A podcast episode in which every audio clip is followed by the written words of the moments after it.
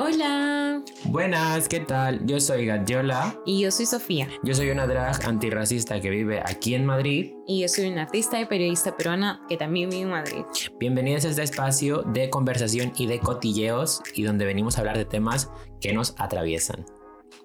Y sí, bienvenidas. Y me olvidé decir que soy alérgica al chocolate. Ay, yo soy alérgica a los blancos. ¡Ah! es broma, no. Todavía no. Estoy intentando, estoy en pruebas con los médicos, pero todavía no, no hay éxito. Oh, rayos. Nada, el, día, el día de hoy vamos a hablar un poquitín sobre, un poquitín, no, nos vamos a descendir sobre la desinformación en las campañas políticas, la desinformación en los medios. Cuando decimos medios, hablamos de la televisión, hablamos de las redes sociales, hablamos de los periódicos y de cómo, de cómo estos mismos influyen en nosotros, en nuestra familia, a la hora de tomar decisiones electorales. Que pensaréis que esto es un tema muy aburrido. Pues no, yo, yo digo yo que esto tiene más chicha que nada. Y yo de hecho vengo un poquitín, hoy justamente estaba viendo, estaba viendo, estaba viendo eh, unas noticias y la verdad estoy un poquitín enfadada porque el tema de la parcialización, el tema del, del, sesgo es muy heavy y lo vamos a hablar el día de hoy. ¿Y por qué queremos hablar de esto, Sofi? Yo creo, o sea, queremos hablar de esto eh, porque al final como que todo, o sea, bueno, desde el, feminismo, desde el feminismo sabemos de que todo es político, como lo personal es político, y las cosas que pasan en uno se atraviesan de una manera u otra, ¿no? Y, entonces, claro, lo que está sucediendo no podemos pretender de que no sucede y, y, enajenarnos un poco de las estructuras de poder que al final terminan afectando nuestro día a día, ¿no?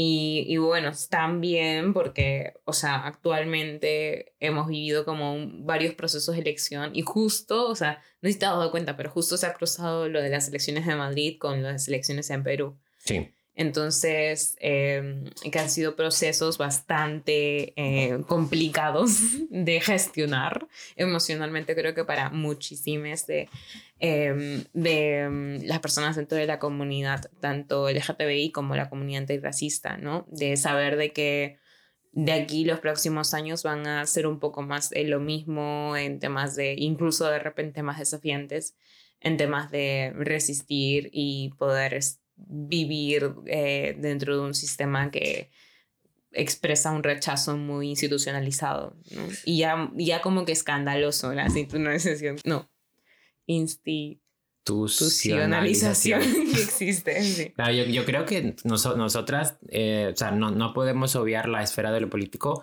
Estar al, al 100% obviamente es imposible, pero sí que tenemos que tener nociones de, de, lo que está ocurriendo o al menos de lo que se debate para poder tener una posición y, y saber si estamos en contra, a favor, porque finalmente nos va a afectar, que a, que a lo mejor no, a lo mejor no estamos pendientes del todo, pero nos va a afectar, si no a nosotras, a nuestras amigas o a nuestra comunidad. Y de esto que estábamos hablando, el tema de las elecciones en Madrid, por ejemplo, lo, lo más sonado o de lo que más eh, impresión y daño causó a, la comunidad racializada aquí en, en, Madrid fue el tema de, del el auge de Vox, que literalmente Vox quedó por encima de Unidas Podemos. Eh, es, Vox es un, para quien no lo sepa, Vox es un partido de ultraderecha en España al cual se le ha dado cabida eh, de manera normal. Su, su, discurso está ya casi normalizado por los medios de comunicación aquí en Madrid y lanzan campañas de odio contra menores migrantes. Sí. Por lo tanto, nuestra respuesta tiene que ser efectiva, tiene que ser rápida y también tiene que ser, tiene que ser consciente de que, de que esta normalización viene de la, de la televisión, viene de los periódicos y, sí. y, que, y tenemos que señalarlo para que, o sea, lo que decía Pablo Iglesias, por ejemplo, que se negaba a debatir con la Rocío Monasterios de Vox porque o sea, no hay que darle cabida ni siquiera a debate. Claro, sí, yo creo que eso pasa mucho en, o sea, en el periodismo y bueno, en este momento hablo un poco como periodista. Yo, yo no, no, ejerzo, no ejerzo, o sea, no ejerzo como periodista, pero utilizo muchas de las herramientas y, y, y bueno, o sea, como que he pasado bastantes años estudiándolo y creo que como que en, si en algo me he especializado es como que el manejo de la información, ¿no? He tratado de aprender mucho acerca de eso eh, no soy una especialista, obviamente, en, en, temas de eso, pero, o sea, de, como un fact-checking muy intenso, eso nunca lo he hecho, pero tengo compañeras que lo hacen y, y sé como que la labor y cómo van los mecanismos detrás y sé cuando eso está ausente por completo. O sea, cuando nadie, nadie le da la gana de investigar o de, por ejemplo, o sea, cuando la gente pone los, los dos lados, como si los dos lados fueran, eh, estuvieran en un mismo nivel de respeto a derechos básicos Hmm. humanos, ¿no? Cuando no lo están. Hmm. Y eso, por ejemplo, no es un tema de, porque muchas de las personas se escudan en el tema de la libertad de expresión y me parece perfecto que todos podamos decir lo que querramos, pero eh, cuando se pasa la línea de decir lo que tú quieras a generar acciones de odio directamente hacia personas migrantes o personas menores, eh, ahí es cuando esa línea se cruza y actualmente no hay una suficiente reacción ante cuando eso sucede. O sea, cuando pasa, se pasa muy por agua tibia Hmm. y, y no hay una denuncia a cómo estos tipos de partidos están, gestion están propiciando que se generen esto como, como momentos de casas o cosas así que se han visto aquí en España. Em, de, no sé si te acuerdas, em, creo que fue en Canarias que hubo un momento donde vi un audio y que fue como que denunciado y todo esto. Em, claro, que tenía un trasfondo de un vínculo también con este tipo de discursos de ultraderecha, ¿no? Entonces ahí yo creo que como que eso se, se olvida muy fácilmente, ¿no? Sí, o sea, no- Y- y no tenemos, una, tendría tenemos, una, tenemos una memoria súper corta, real. Sí, o sea, es como también, o sea, como Keiko, eh, que también, o sea, viene y va sobre los derechos de las personas y no, nunca, y las cosas que dice, como por ejemplo en relación al el tema de las, em, de las esterilizaciones forzadas, ¿no? De como que este grave delito de, o sea, de haber, de lesa humanidad, básicamente, ¿no? Que vienen buscándose pero, pero, pero, décadas. espera un momento, Sofi, Ujú. porque creo que estás adelantando sin dar contexto. O sea, sí, sí, Ok. eso. est- Estamos hablando también del tema de las elecciones en Perú. Hay una segunda vuelta. Sí, sí. Hay dos candidatos. Ujú. Uno de ellos es Pedro Castillo de Perú Libre y otra, otra de ellos, eh, pues es la Keiko. Ujú. La Keiko Para Fujimori de fuerza, de fuerza popular. Entonces, ellos están ahora mismo como lo que tú estabas mencionando, el tema de los discursos de odio, el tema de cómo expanden esos mensajes y de cómo los utilizan a su favor, obviamente, para poder subir en las encuestas, para poder subir y ver, y ver cómo ese crecimiento. Lo de las tácticas y lo de los derechos humanos, la libertad de expresión, es, uf, es, es complicado, la verdad. Sí. Sí. que, sí que a veces sí que se toman acciones. O sea, yo de lo último que supe es que, por ejemplo, en Facebook, eh, Fuerza Popular había comprado, porque obviamente Ujú. tienen que invertir dinero, eh, su campaña había comprado como 70, como 70 cuentas, había como 70 cuentas trolls que, que, es, que lo, lo que hacían era difundir mensajes, ¿sabes? Eh, de terruqueando, de corrupción, justamente contra el gobierno regional de Junín, que tiene relación con Perú Libre, que es el partido de Pedro Castillo. Finalmente se cerraron esas cuentas porque, porque no, no se sabía quién estaba financiando o estaban, o esta- estaban propiciando fake news. Básicamente, Claro, el- el tem- desinformando. Desinformando, eso es. esta- estaban, estaban siendo contraproducentes realmente contes por la verdad y finalmente cerraron esas cuentas. O sea, 70 cuentas son un montón. O sea, lo que ve mi madre, lo que ve mi tío por ahí, al final no, no, no les llega la, la información verdadera. Claro, pero han tardado. Facebook ha tardado en, en tomar una posición frente al- a la difusión de fake news y de desinformación. Y, y precisamente creo que eso ha pasado mucho la cuenta a la situación en la que estamos hoy en día, ¿no? Donde las personas siguen creyendo que la ivermectina te va a curar del COVID, como cuando no sé quién más tiene que decirles que no.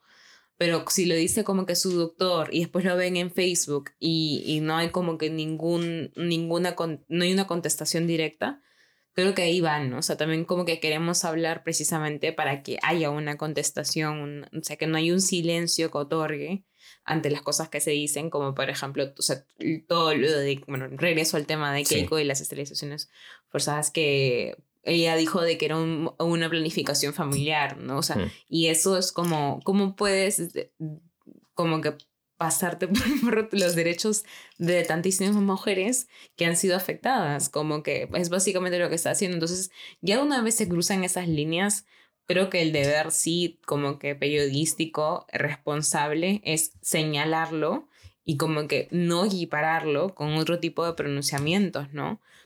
Eh, Y yo creo que eso como que lo mismo ha pasado con uno, un candidato también que es de bastante derechas, no sé si extrema derecha, pero una derecha bastante conservadora.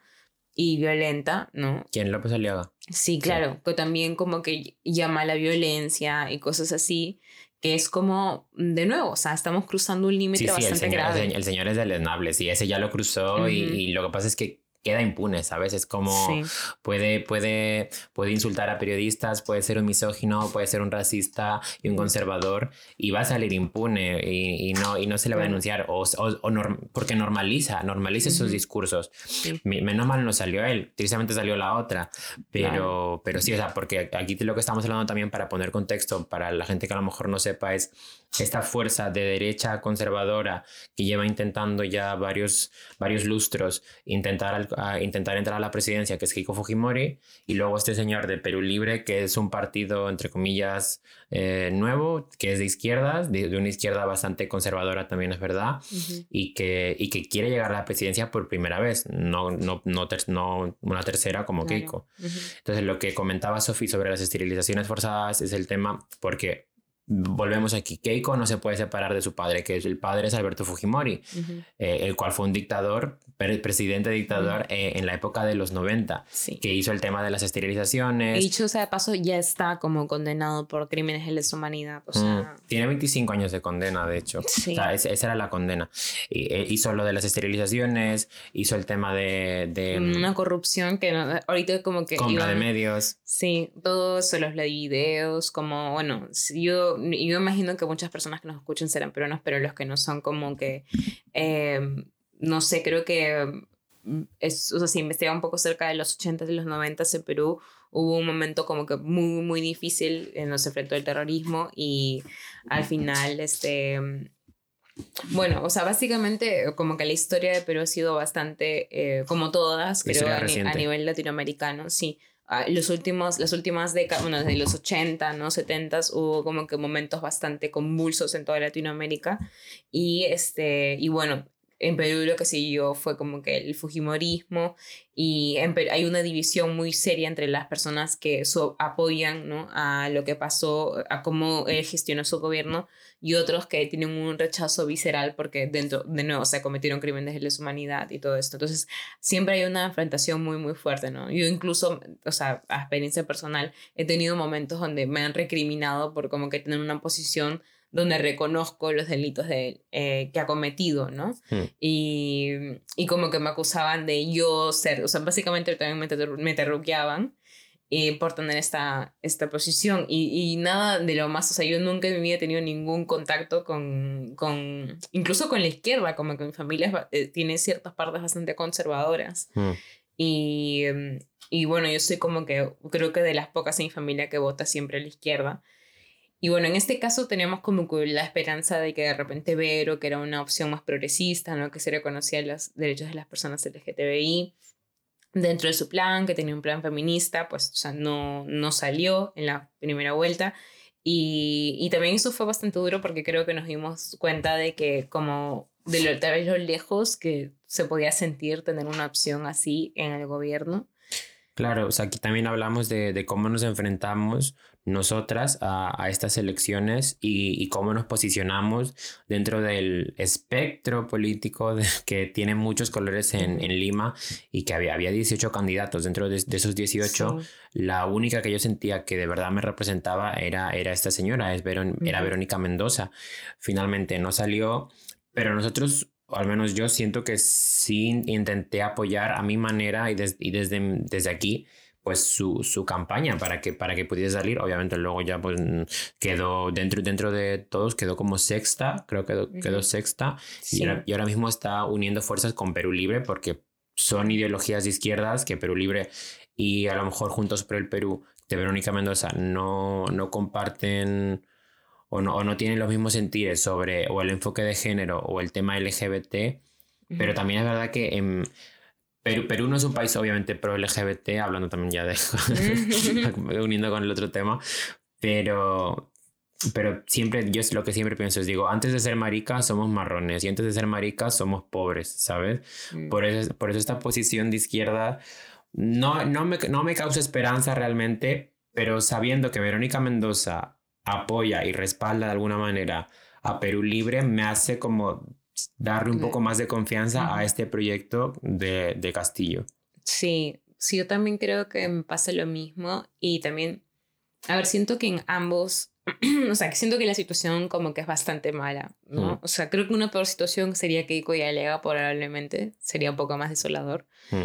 Eh, pero, pero como que un poquito más, porque al final el partido de Pro es muy criticable en su enfoque, como que, que um, habla, se habla muy poco de los derechos de las mujeres, o sea, tiene una parte donde se habla de la mujer socialista y sí que tiene un enfoque medianamente de igualdad, pero, eh, pero no como que de repente de una manera tan tajante como nos gustaría. Mm. Eh, y bueno, con el tema de los derechos LGTBI, pues no hay mención, ¿no? Entonces, y bueno, hay como que varias partes del partido que se han mostrado muy conservadoras, ¿no? También con un discurso de odio como interiorizado de la sociedad en la que se vive. Entonces, creo que también es importante, mm, a ver, yo como, como limeña verde que qué redes también se están haciendo de caras a, al movimiento dentro de diferentes provincias del Perú, ¿no? Eso creo que también es importante, no solamente eh, expandir como que la sensación de también lucha y resistencia que existe, ¿no?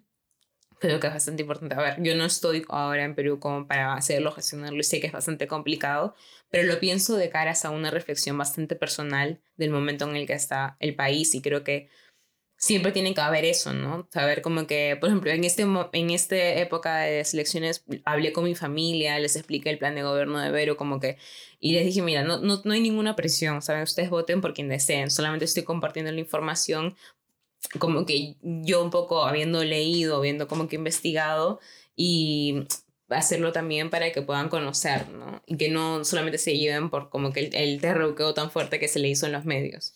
Claro, por eso volvemos al tema de la desinformación y de cómo los, los canales de noticias yo, bueno, yo, yo siempre pongo que están comprados, que están, están comprados de alguna manera, o sea, no, no, no me creo que algo que se hizo en los 90 tan fuerte no tenga un eco todavía hasta el día de hoy. O sea, el legado... Claro. El legado bueno, de, lo de Cuarto Poder ha sido lamentable. Claro, el, que es un el, legado, que... el legado de Alberto vive en el de Keiko y Canal N y Cana y América Noticias, América Televisión. Uh -huh. O sea, li literalmente lo, lo, último que ocurrió fue que eh, tuvieron una reunión con Keiko Fujimori eh, como el, las cabezas del grupo, uh -huh. del, del, grupo El Comercio. Eh, bueno, no el, es, el, este canal es, tiene bastantes dueños Hmm. y el que de, hizo la denuncia es el dueño del grupo de la República, por ejemplo, pero creo que sí la mayoría son como más de claro, pero que, pero, pero, al grupo pero de que, comercio. Claro, pero tuvieron como esta reunión con. Keiko Uh -huh. donde, donde se pretendía eh, alinearse para que la, las notas de prensa, los reportajes, todo eso estuviesen a favor de ella, para, para que no se mantuviesen neutros realmente. Por eso, Claro. ella, ella- la, la, ¿cómo se llama? Clara...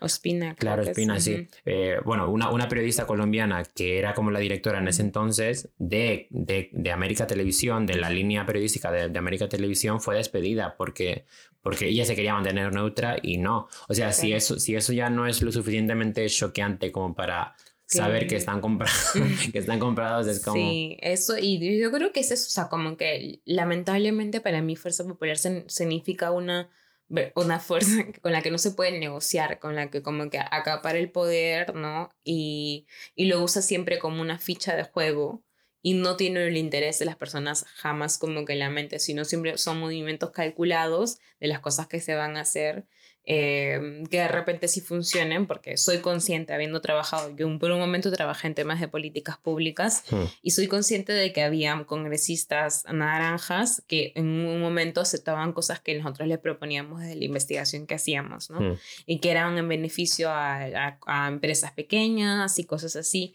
que sí se hicieron, ¿no?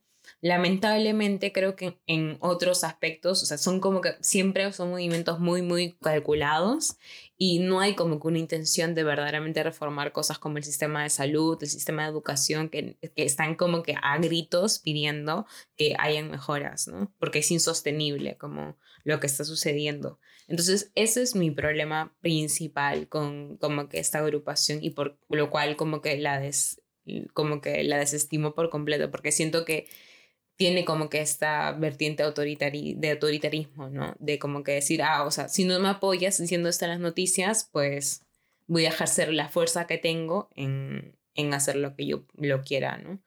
En cambio, la otra fuerza, o sea, siento que de, de, Castillo y todo, hay muchísimos problemas dentro de su partido, obviamente. Hmm. Es un poco caótico a este momento, de verdad. Eh, yo, yo río para no llorar de este momento.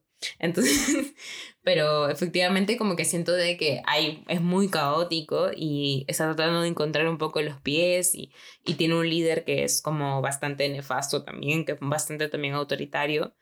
Em, pero pienso de que tiene más factores con los que se pueden negociar. El hecho de que Verónica haya podido establecer una conversación teniendo puntos de vista diferentes me parece importante. Claro, ahora, ahora la, la cuestión, ya para, para, ir terminando, es que van, van, saliendo, van saliendo encuestas, que también las encuestas o las encuestadoras también están parcializadas, también están sesgadas. O sea, te puede, te, puede, te pueden mostrar una cosa y es... Hay que tomarlo por pinzas porque siempre, o sea, aparte que ah, o sea, hay como un...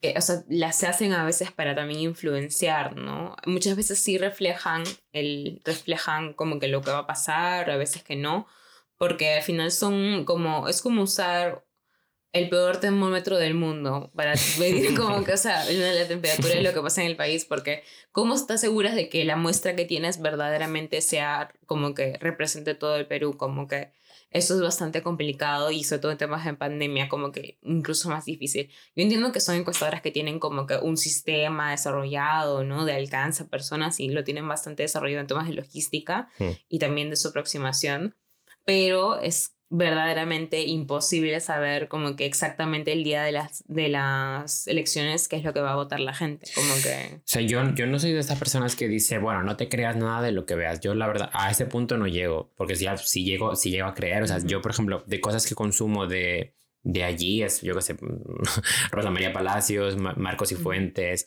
eh, el programa de Curwen.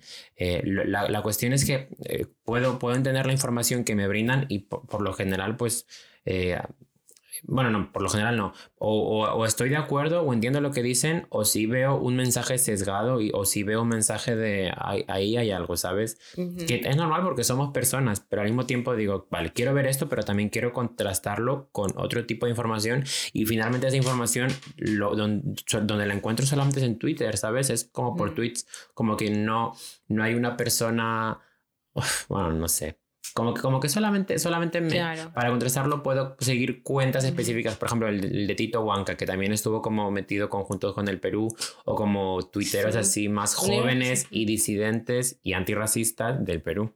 Yo también recomiendo mucho a Jacqueline Fox, que es corresponsal de país, pero siempre hace un muy buen trabajo de investigación. Em, bueno, también, o sea, bueno, de la República creo que Ángel Páez también tiene un, un equipo de investigación bastante interesante. Eh, pero también, o sea, de internet, ¿no? Creo que hoy en día como que varios periodistas están, ah, están en la web y comparten información y yo también a veces veo las cosas de Curven y creo que hace un, como un análisis donde puedes contrastar muy bien como que las visiones, ¿no? Y la mm. información. Y este, también creo que es consumible. El otro también, o sea, de toda esta como información que hay, es tratar de ser un poco tu propia, tu propia investigación y, contrasta, y contrastar verdaderamente las cosas y ver de que nunca, o sea, algo que me siempre me enseñaron en periodismo es que el lenguaje no es inocente, que como que no hay una visión inocente, sino que siempre hay como que ciertos intereses. Claro. Es como nosotros ahorita estamos hablando desde la perspectiva que tenemos, como que nuestros intereses son bastante claros y transparentes. Hmm. Em, y los has dicho tú, los he dicho yo, como que eso siempre es importante, ¿no? El problema es cuando la gente quiere simular cierta objetividad, ¿no? Es decir, no tenemos la información aquí más certera del mundo. Eso, por, y eso, es como muy de decepción. Lo de, por ejemplo, nosotras que tenemos acceso al Twitter, eh, realmente el Perú no tiene acceso a Twitter o, casi nadie tiene. O lo que, lo que más tienen, por ejemplo, son WhatsApps, cadenas de WhatsApp o Facebook, ¿sabes? y y finalmente lo que llega, lo que le puede llegar a mi tía, lo que le puede llegar a, mi tío, son esas cadenas de desinformación y son estos mensajes comprados por Facebook o al final se ponen la tele a las 8 de la tarde y ven América Noticias y es que si, si ponen a, a una señora que ya va los titulares, los mismos titulares, las mismas notas, las mismas imágenes que usan. O sea, yo estoy viendo Cuarto Poder realmente porque digo, quiero, quiero ver, quiero ver lo que están intentando vender a la mm, gente que, no pues, mm. que no quiere utilizar eh, redes sociales y es muy fuerte, en plan, pero se nota demasiado. Sí, por, por eso, es muy sensacionalista, como que yo vi, mi mamá mandó el video de Peluchín con Gigi y es como, o sea, yo es como, o sea, a mi mamá la quiero mucho, ¿ya? Pero como yo le digo, no, no puedes informarte por Peluchín y Gigi, como que no, no, por favor. Y ayer salió tú, la Rodríguez también. Es que, y, los, y no sé si viste lo de los futbolistas también, que sacaron un mensaje con la camiseta. es que eso Se me cayó orejitas, ¿sabes? o sea, decepción total. A ver, a mí, a mí no me gusta ninguno, pero pienso que casi todos estos señores son afro o afrodescendientes y se, y se posicionan con, con, el partido de Keiko es como no, o sea, a, pesar de que sean afro, quieren mantener su estatus de futbolista, su estatus económico, su estatus, que realmente tampoco es que se vaya a ver afectado en, un, en un gobierno de izquierdas, pero la verdad porque no, no, creo que, no creo que les dejen empezar. No se van a ver afectados, pero como que aún así se han prestado para ello y lo que estamos diciendo es no, no olvidar esas acciones que se han tomado para tener conciencia después, porque lo que se venga después, ya gane uno, ya gane el otro, que espero que no gane Keiko, la verdad, porque ahí siento que sí que, que el Perú se iría a la mierda de verdad. O sea, yo ahí, ahí, sí que lo siento. Yo siento que, o sea, bueno, justo eso pasa un poco el tema de como salud mental. Yo creo que, porque a veces pensamos como que pensamos que va a venir una catástrofe si sale uno o el otro, ¿no? Como mm. que también eso es lo que se juega mucho con la figura de Castillo, de que eh, si él es electo, el Perú como que va a ser Venezuela. Así, así Venezuela. informaciones, ¿qué es eso? Por así como, o sea, pero, pero porque se te catastrofiza y la gente como que las reacciones que tenemos son muy humanas de decir, no quiero, como que no quiero, quiero poder comer, que es lo básico. Mm. Y por eso la gente como dice, mira, si me dices que yo no voy a poder comer sin, con este, pues no le voto y ya está, ¿no? Entonces, creo que eso, es lo peligroso. Dice, eso, lo dice literalmente claro. Rosa María Palacios. lo que dice es, el plan de Castillo es hambre. Ah, sí, y es como, eh, a ver, señora, mm, mm, o sea, me parece, eso me parece lamentable porque es un insulto a las personas que verdaderamente pasan hambre. como si en el PRI no hubiera gente que pasa hambre. o sea, señora, o sea, de nuevo, dos minutos de como, de pensar que tu entorno, o sea, no es lo que hay, o sea, y como que, tienes que pensar, aparte de tus beneficios personales, cómo generar en colectivo mejoras, ¿no? Entonces creo que eso pasa mucho también con mi entorno en Lima, ¿no? Que mm. como que yo sí, vengo de una clase media, eh, entonces, y bueno, clase media alta yo diría, porque en Perú la verdad es que ante la desigualdad que existe, ser de mm. clase media ya es tener como que bastantes lujos que no mm. existen para una amplia parte de la, de la población. Y eso es algo que yo recién comienzo como que a hablar porque eh, a, ver, como que analizar también de mi perspectiva y de que verdaderamente cómo se nos ha vendido esta idea de que somos clase media cuando en realidad no, o sea, no, tenemos muchísimos lujos, o sea, em, y bueno, la cosa es de que en mi entorno como que veo mucho de proteger lo suyo, proteger lo suyo y el resto pues, o sea, ellos sí, o sea, esta, esta cosa de ay, el pobre es pobre porque quiere, ¿no? Como que es ay, fatal. No, qué miedo. O sea, fatal. no, es, eso, son, son, discursos de desinformación, son discursos coloniales. Deshumanizadores eso, también, es eso, no, y es, es que es, es, muy fuerte y, y siento que nuestro deber es expandir o contrastar o intentar influenciar de alguna manera para, para, que, para cambiar ese chip, porque nadie es pobre porque quiere. No, aparte eso, o sea, y yo no quiero como que, porque creo que las personas cuando les dices, ay, estás diciendo algo como que, que, que es clasista, sí, o sea, eh, te dicen, ah, resentido, es como, no, o sea, y aparte, y no estoy criticando, no estoy criticando como que tú, este, tu persona, tu personalidad, como que no te estoy criticando a ti como esencia humana o alma, no, estoy criticando la mente y cómo estás procesando las cosas y cómo estás siendo cero empático y es más el discurso que tienes, o sea, eso es lo que critico, porque yo no soy quien para criticarte como humana, no sé, como que, pero lo que sí es que te estoy diciendo que como que tu discurso es bastante dañino para el, el beneficio colectivo. Mávila, Mávila Huertas y Chichi Valenzuela van a pasar cinco años, con, no, no van a perder ningún privilegio literalmente, pero, están, pero están preocupadas como por, el, por este estatus o como por este imaginario que hay. Y yo eh, entiendo que lo, que lo que se quiere, la frase esta de no más pobres en un país de ricos, no se va a conseguir, obviamente. No, no, no van a erradicar la pobreza en cinco años, pero pero sí tengo la esperanza de que si la mayoría de personas que van a votar por, esta por este señor, por Pedro Castillo, son los pobres del Perú y si los ricos van a votar por Keiko, es como, o los de clase media, media alta van a votar por Keiko, o sea, mi deber como persona que no vive en Perú y que vive fuera como extranjero es es ver por, por los que más necesidad tienen y, y, pensar, vale, estos, ellos quieren votar por una persona que, que medio les representa, ¿sabes? Que es este señor de la sierra, que es este señor que va con sombrero, que tiene también una imagen creada de alguna manera.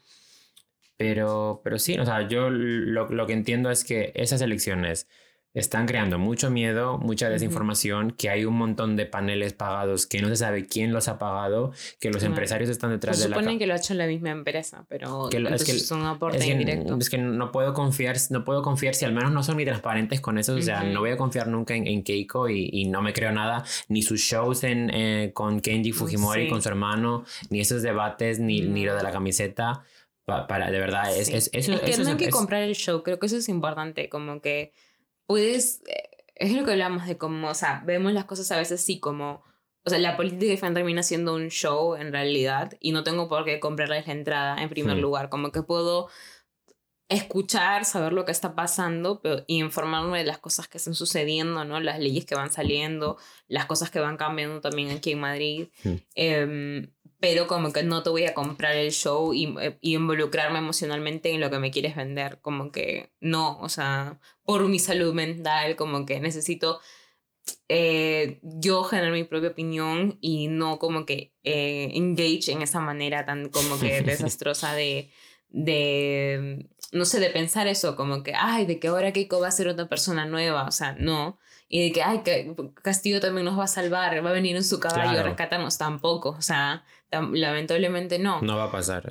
Entonces es como, ¿qué manera podemos seguir resistiendo? ¿De qué manera podemos apoyar desde donde estemos? Y, y para adelante, como que yo, por ejemplo, hablando, otra vez, hablando, hablando otra vez del tema de las disidencias, o sea, hemos hecho campaña por Gaela Cari, que es de Juntos por el Perú. Gaela finalmente no llegó a salir y Gael ahora mismo está apoyando la candidatura de Perú Libre, porque es una mujer de izquierdas, porque su familia es campesina. O sea, tenemos que ser también consecuentes nosotras con nuestras acciones y, y eso, y, y, sobre todo influenciar a, nuestros, a nuestros amigos y familiares para, que, para lo mismo lo que, lo que has dicho tú, Sofi, lo de los resentidos, lo de eh, la clase social, lo de nos quieren enfrentar. No es enfrentar, es literalmente poner sobre la mesa la realidad del Perú, que la realidad del Perú es, está, está, está tan empobrecida y está tan diferenciada que da pena, de verdad. Y eso, o sea, y también hablamos como personas que nos hemos tenido que desplazar, como que yo no vivo en Perú y me mudé cuando tenía 11 años hmm. porque mi mamá quería básicamente que tenga mejor educación. Hmm. Eh, quería como que darme mejor, más oportunidades, ¿no? Todo hmm. esto que te venden, como también en, el, el, sueño americano y todo. Bueno, eso era lo que quería y así lo hicimos, ¿no? Tuvimos que salir y fue muy duro. Fue una experiencia bastante, bastante dura para ambas. Em, y tú también has pasado por algo así. Entonces, no sé, creo que al ver cómo la gente piensa de que todos van a tener que salir como en Venezuela, es como burlarse de todas las personas que efectivamente hemos tenido que salir porque no había cómo. De hecho, mi, mi abuelo se fue a Venezuela en los 90 porque Venezuela en los 90 estaba mejor, entiendo, o al menos había trabajo. Y luego mi familia materna se vino aquí en España en los 90 también, cuando estaba Fujimori. O sea, la, la migración de los peruanos y rey, ¿hay cuántos? Hay dos millones de peruanos fuera, creo o más, un, uno o dos millones. la, cuestión, creo que son dos. La cuestión es que ya vemos un montón de nosotros aquí. Nos hemos ido durante los gobiernos de, sobre todo de, de Toledo, de Fujimori, por algún motivo. O sea, ya nos hemos ido. O sea, es como, es como, ahora no, y no es que vas, no te vas a ir a Chile o a, bueno, que en Chile también están cambiando las cosas. No, no te vas a ir a España a vender cositas porque vaya a salir castillo. O sea, hay, hay unas concepciones que ya existen, o sea, no es que, no es que vaya, vaya a empezar de la nada todo esto. Claro, sí, no es la misma situación que Venezuela en los 90, yo entiendo las personas que lo han vivido y es verdaderamente desastroso, pero no es equiparable porque no... Para, empezar, para empezar, no hay un respaldo popular. exacto, eso mismo, no hay como un respaldo popular que sea mayoritario porque al final todo lo, como había 18 candidatos, efectivamente todos pasaron con muchísimo, un porcentaje bastante bajo. Eh, creo que el más bajo de la historia. Entonces, sí, eso es. sí, entonces eso como que es importante saberlo precisamente para no catastrofizar como de que ya se acaba el mundo, sino es como hay que, hay que hacer, como que hay que movernos. Lamentablemente eso es dentro de nuestras vidas, en la manera en la que podamos, pero ya creo que con no comprarnos el show, ¿no? No comprarnos la desinformación, con no decirle a la gente que te mande las cadenas por WhatsApp, hoy día no, mi ciela, o sea, con eso creo que ya es suficiente, o con que a tus abuelos les digas, deja de mandar cadenas por WhatsApp, o a tu tía o lo que sea, eso ya es un, un paso gigante, porque ya comienza un, un, un cambio lento, pero que está ahí, o sea, es importante. ya para ir finalizando, las maricas tenemos que estar politizadas porque nos politizamos. O nos matan literalmente o nos quitan los derechos.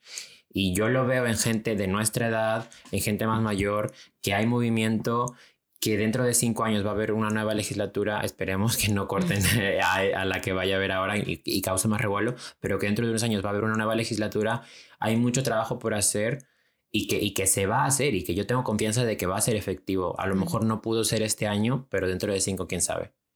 Pues sí, eso creo que totalmente. Y, y nada, o sea, no sé si yo por mi lado sería como que el, el tema de cuidarnos siempre entre todos, ¿no? Como chequear qué tal estamos entre tus amigues, preguntar cómo llevan los procesos, ¿no? Si tienen miedo, si eh, cómo podemos hacer para calmar los miedos, tener diferentes planes de acción.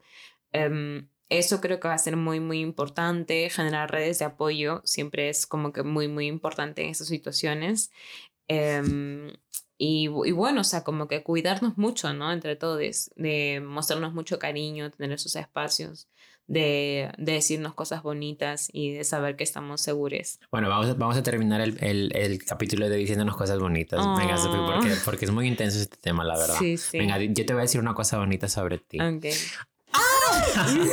no, creo, creo que tienes mucho talento con la fotografía y me inspiras mucho como, como es el, todo el trabajo que haces, como el proceso que tienes de, de, trabajar y las metas que se están cumpliendo, me inspira mucho, la verdad. Ay, gracias. ahora dime tú una a mí. Te lo ordeno. Sí, bueno, yo creo que la manera en la que utilizas tu voz es lo que me inspira a utilizar también mi voz y como que... Me... Nos, retroalimentamos. en un círculo así, intenso. Pero sí, o sea, como que la manera en la que como que dices lo que piensas y como que no tienes miedo de equivocarte, reivindicando de que todos somos humanos y que cometemos errores y que al mismo tiempo seguimos creciendo y que por eso incluso más deberíamos usar nuestra voz como que em, para tener esos procesos de crecimiento colectivo em, y de hacerlo a través de la risa, de como que el humor, como eh, también el cariño, ¿no? Todo eso me parece muy importante, así que gracias. Muchas gracias. Y ahora vayan ustedes también a decir algo bonito a la gente que quieren porque a veces se nos olvida. Sí, totalmente. Y vayan a votar también si pueden. Sí. Y son, son muy especiales, las, no sé, las personas que nos escuchen. eh, ustedes son lo máximo. Y, y, nada, no sé, si necesitan hablar en cualquier momento, escríbanos. Sí, sobre todo escriban a Sofía, que yo estoy muy ocupada. no, es broma. a mí me encanta comenzar con, conversar y discutir con extraños en el internet. no, ya te, he visto, ya, te visto, ya te he visto por ahí en los comentarios. Sí, sí, me encanta. vamos, a vamos, a recordar nuestras redes. Yo soy Gatiola en Instagram y Gatiola Drag en Twitter. Sí, y yo estoy como arroba Sofía Wong M con PH, no con F. y en Twitter estoy como Claudia, Claudia S. Wong, si no me equivoco, pero en Twitter como que de vez en cuando comento tipo para pelearme con gente. y en Instagram también. Y también con arroba indeframe.es. Este, y nada, de verdad que eso, ¿a ti te gusta como que discutir en las redes? No? no, a mí no me gusta ya, antes sí, pero ya no. Yo la verdad intento, veo algo y ya paso. No, yo discuto o hago un vídeo o, o, en el escenario. Me encanta, volviéndolo contenido. Claro, yo todas esas cosas ya lo hago arte de eso, porque si no, no es, no es producente. Cierto, yo creo que estoy entrenando. Algún día lo haré. algún día lo haré, lo haré Es práctica, es práctica. Ya te saldrá solo. Sí, denle con todo. Nos vemos en la siguiente. Nos vemos. chao. chao.